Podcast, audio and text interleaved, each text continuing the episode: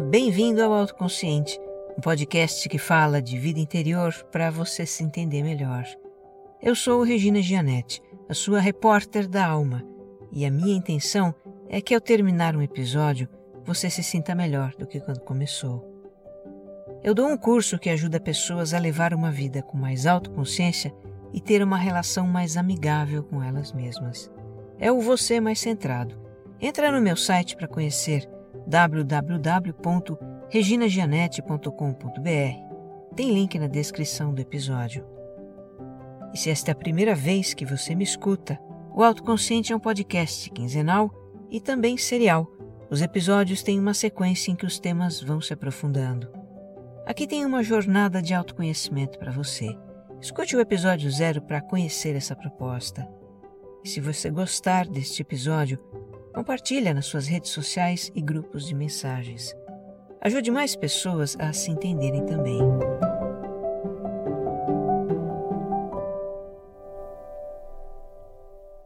Episódio 138 A prisão da mente, parte 1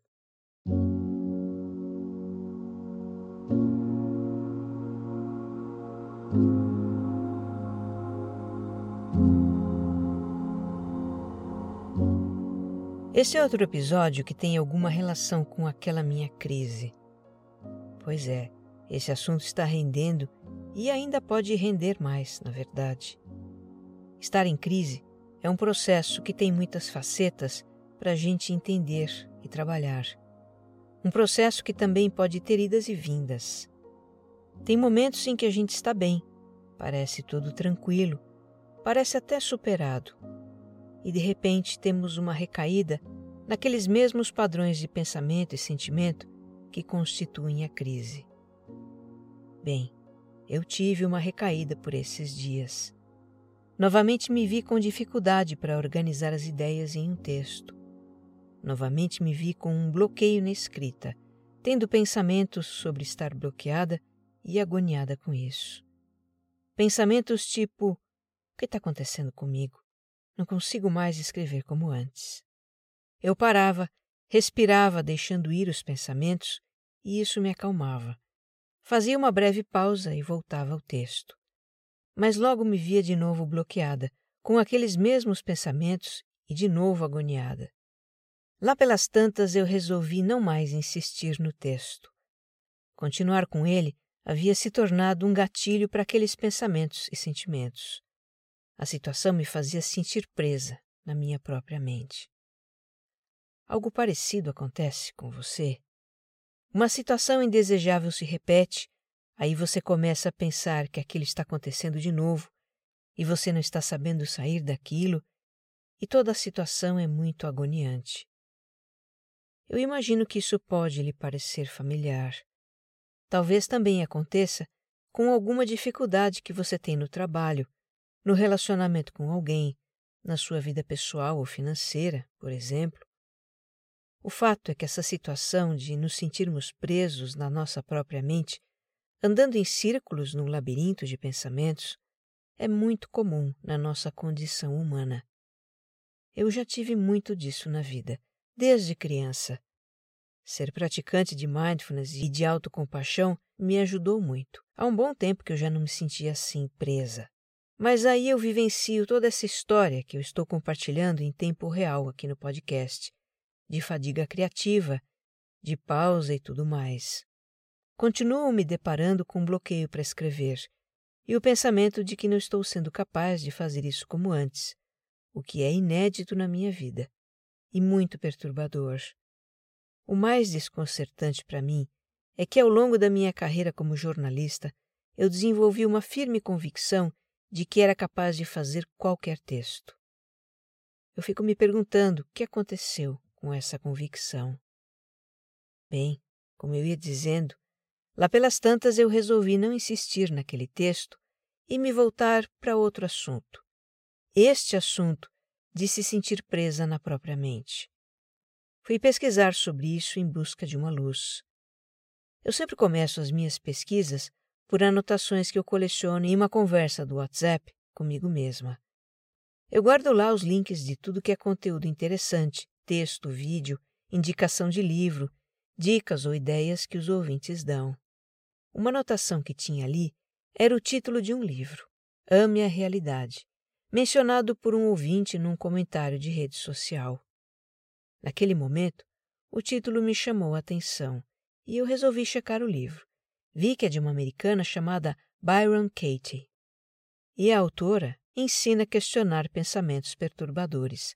Por meio desse questionamento, que a Kate chama como o trabalho, os pensamentos são confrontados, deixam de parecer verdades absolutas e perdem poder sobre nós.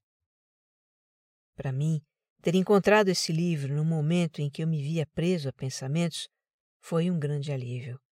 Certa vez eu li em algum lugar que um problema não pode ser resolvido com o mesmo nível de consciência em que foi criado. Eu nunca me esqueci disso, pois temos aqui um modo de ascender a um nível mais elevado de consciência e encontrar uma saída da prisão que a nossa mente criou.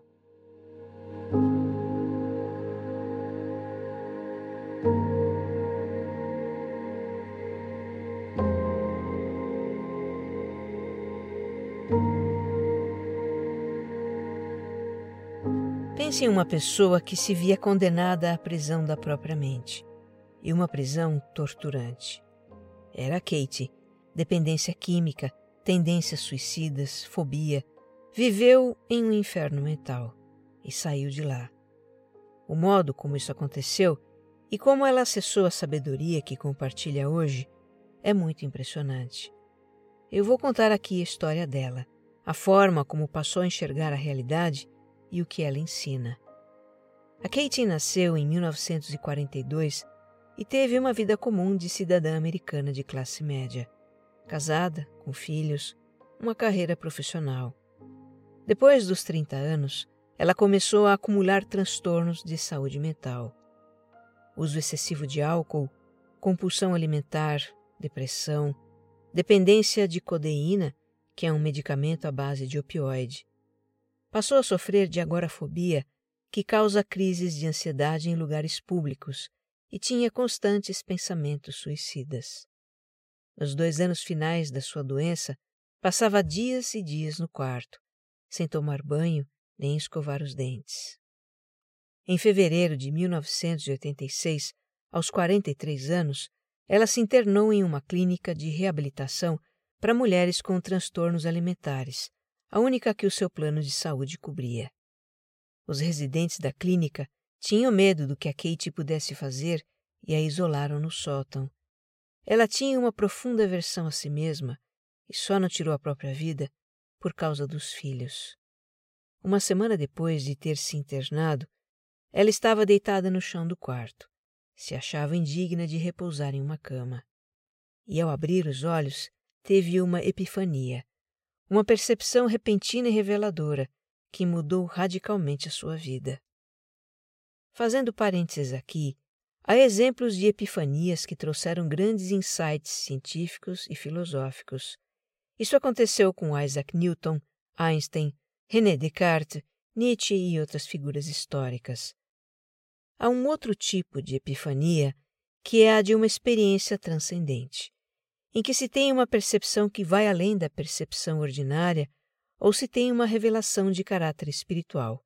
É o caso de Siddhartha Gautama, o Buda, do soldado romano Paulo de Tarso, que se tornaria apóstolo de Jesus, de Santa Teresa de Ávila, de Santo Agostinho, de Madre Teresa e muitos outros que não ficaram famosos, mas tiveram um momento de iluminação em que compreenderam algo sobre si mesmos ou sobre a vida. Foi esse tipo de epifania transcendente que aconteceu a Kate. Quando ela despertou no chão da clínica, a depressão, a ideação suicida, a compulsão, a dependência, tudo havia desaparecido. Foi como se a sua mente tivesse sido resetada. O sofrimento mental, os sentimentos de medo e aversão que a torturavam, não estavam mais lá. Ela sentia uma intensa alegria, tranquilidade e amor. Sentia que era parte de tudo e que tudo era parte dela.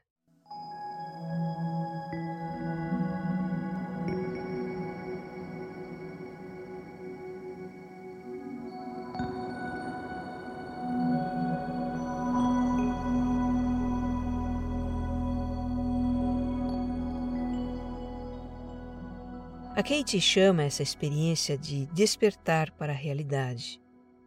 A sua noção de identidade individual desapareceu foi como se o seu ego tivesse se dissolvido. Como a gente já explorou em episódios anteriores, o ego é uma construção psicológica que fazemos a nosso respeito. É a consciência que temos de nós mesmos como indivíduos separados dos outros. Já a experiência que a Kate teve é a de um estado de consciência expandida, de unidade com o universo, de conexão com as pessoas, a natureza, com tudo que existe. Experiências transcendentes são menos incomuns do que se imagina, viu? Algo assim acontece às vezes com artistas, em momentos em que eles estão tão envolvidos com a música, a dança, a sua atividade artística, que eles se sentem dissolver na experiência. Eles não são mais o artista, eles são a experiência que estão vivendo. Acontece também com esportistas. Vários atletas relatam experiências transcendentes ao praticar o seu esporte. Ayrton Senna falava de momentos assim, de consciência expandida, em que ele se sentia unido ao carro e à pista, como se fosse tudo uma coisa só. Experiências transcendentes são vivenciadas por meio de práticas espirituais, meditação profunda, rituais sagrados, tradições geralmente muito antigas. Afinal, o que essas tradições buscam é a união com a consciência cósmica, Deus, o universo, cada uma se refere à sua maneira a esse algo maior do qual somos parte. Há pessoas que buscam isso e se preparam para isso. E há pessoas como a Katie que são surpreendidas por essa experiência e têm a sua vida transformada. No caso dela, não foi uma experiência momentânea, mas permanente. Os sentimentos de conexão e paz e uma compreensão profunda das coisas continuam com ela até hoje, aos 81 anos.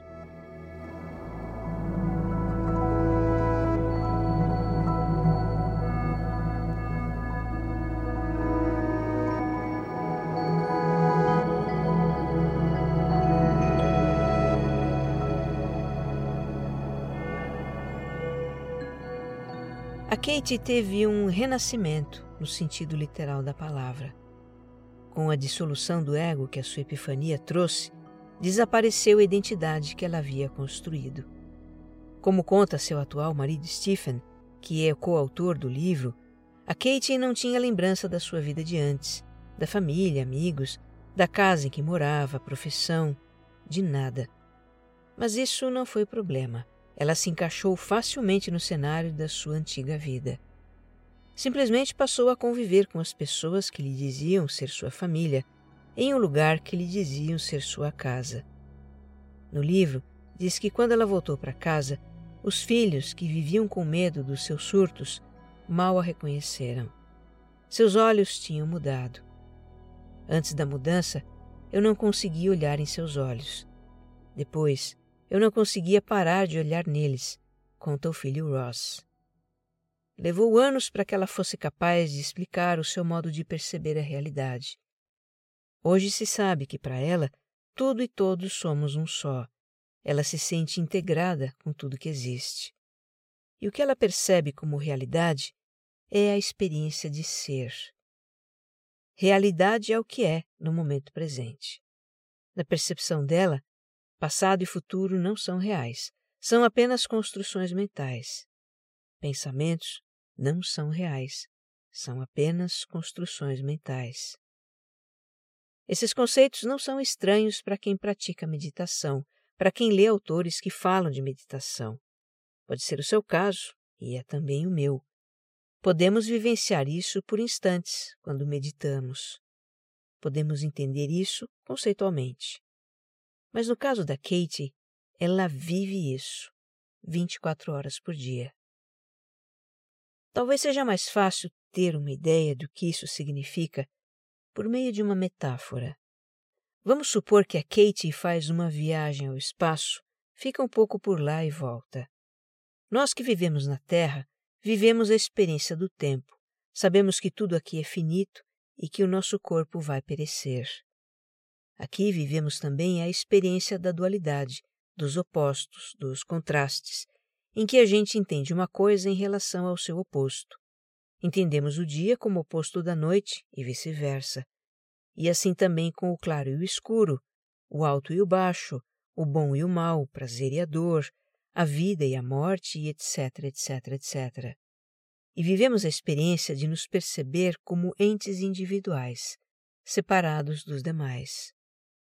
Basicamente, a nossa consciência formatada nas condições da Terra nos diz o seguinte: eu sou mortal, tenho que lutar pela minha sobrevivência e me defender de tudo e de todos que possam me ameaçar. A nossa consciência, enfim, é muito baseada no medo. Já a Kate vai ao espaço e tem lá outra percepção da realidade. Lá não tem dia nem noite, nem antes nem depois. Lá é a eternidade. Também não tem fora nem dentro, nem em cima nem embaixo. Não tem conceitos relativos, apenas o absoluto. Flutuando no espaço com os incontáveis corpos celestes, ela se sente parte de tudo que existe, e é uma experiência de comunhão com o universo. A consciência dela se expande no espaço e, quando ela volta para a Terra, sua percepção da vida aqui continua expandida. Ela sabe que, para além do planeta, a eternidade, embora aqui existam dias e noites e a finitude das coisas. Ela continua se sentindo em comunhão com tudo e com todos, embora aqui na Terra reine a consciência da separação. Enfim, ela compreende a realidade para além dos limites da mente formatada pela experiência da Terra e entende como irreais pensamentos baseados no medo. Bom, olha, isso aqui é uma metáfora, tá? Pessoas foram verdadeiramente ao espaço em foguetes e não voltaram assim. Eu pensei nessa imagem do espaço só para nos ajudar com a ideia de que ela percebe a realidade de um modo diferente. E o modo como ela percebe a realidade pode nos ajudar muito a lidar com os pensamentos perturbadores que nos aprisionam.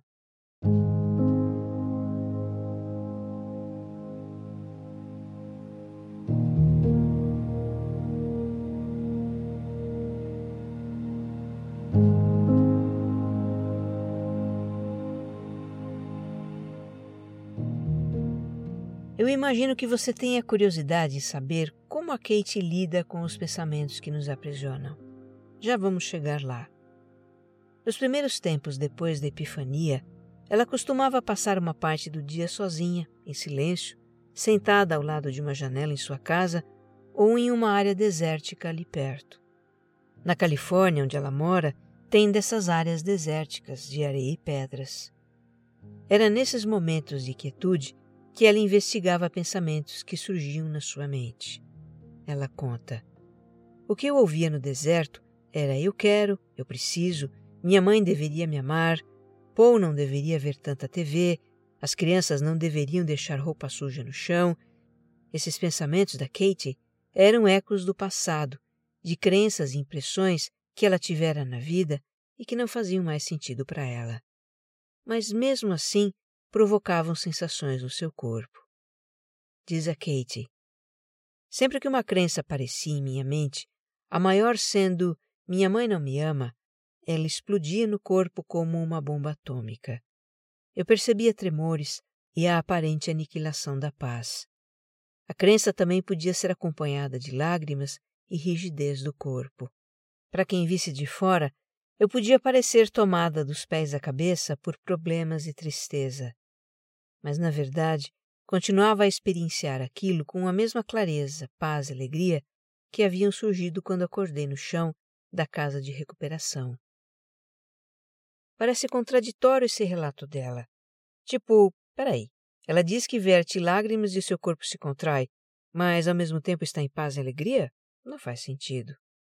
Bom, eu tenho um entendimento dessa situação que é o seguinte. Primeiramente, por que é que surge um pensamento perturbador na mente de alguém que atingiu esse nível de clareza e paz interior? Então, surge porque pensamentos nem sempre são intencionais. Eles também aparecem involuntariamente na nossa mente.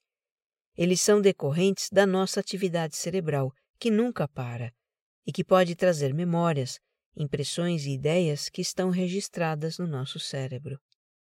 Os pensamentos que surgiam involuntariamente para Katie eram aqueles que ela tinha no seu passado de pessoa depressiva, como este: minha mãe não me ama.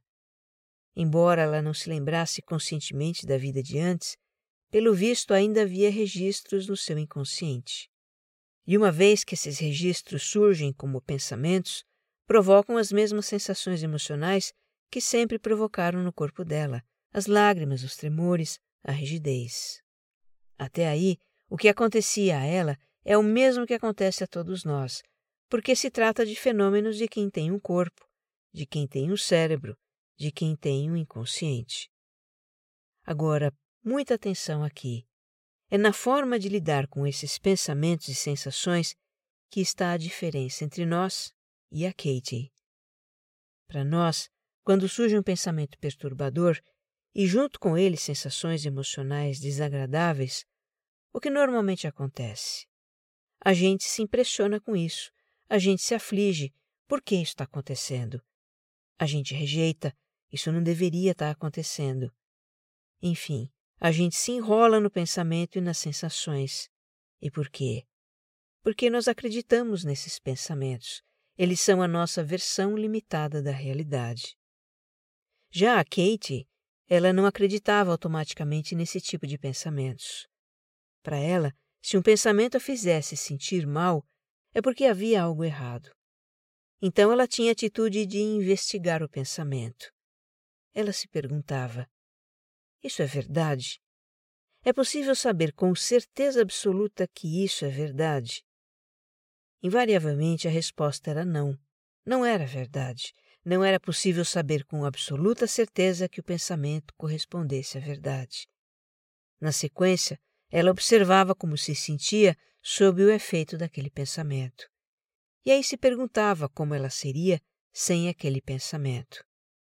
Por fim, ela testava versões alternativas do pensamento até encontrar aquela que sentisse como verdadeira.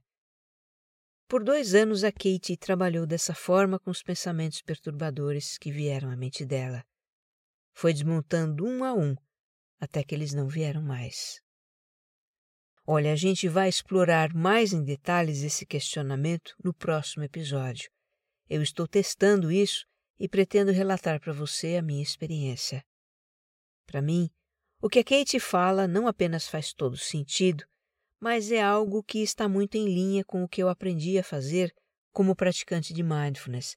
Isso de observar o pensamento e a emoção com distanciamento, como uma experiência.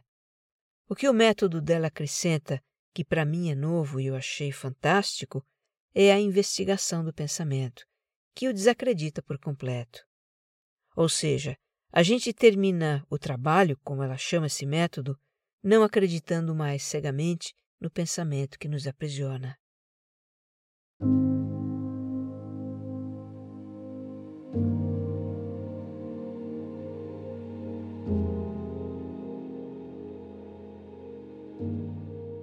Eu trago aqui alguns trechos do livro da Kate que resumem o modo como ela encara os pensamentos perturbadores.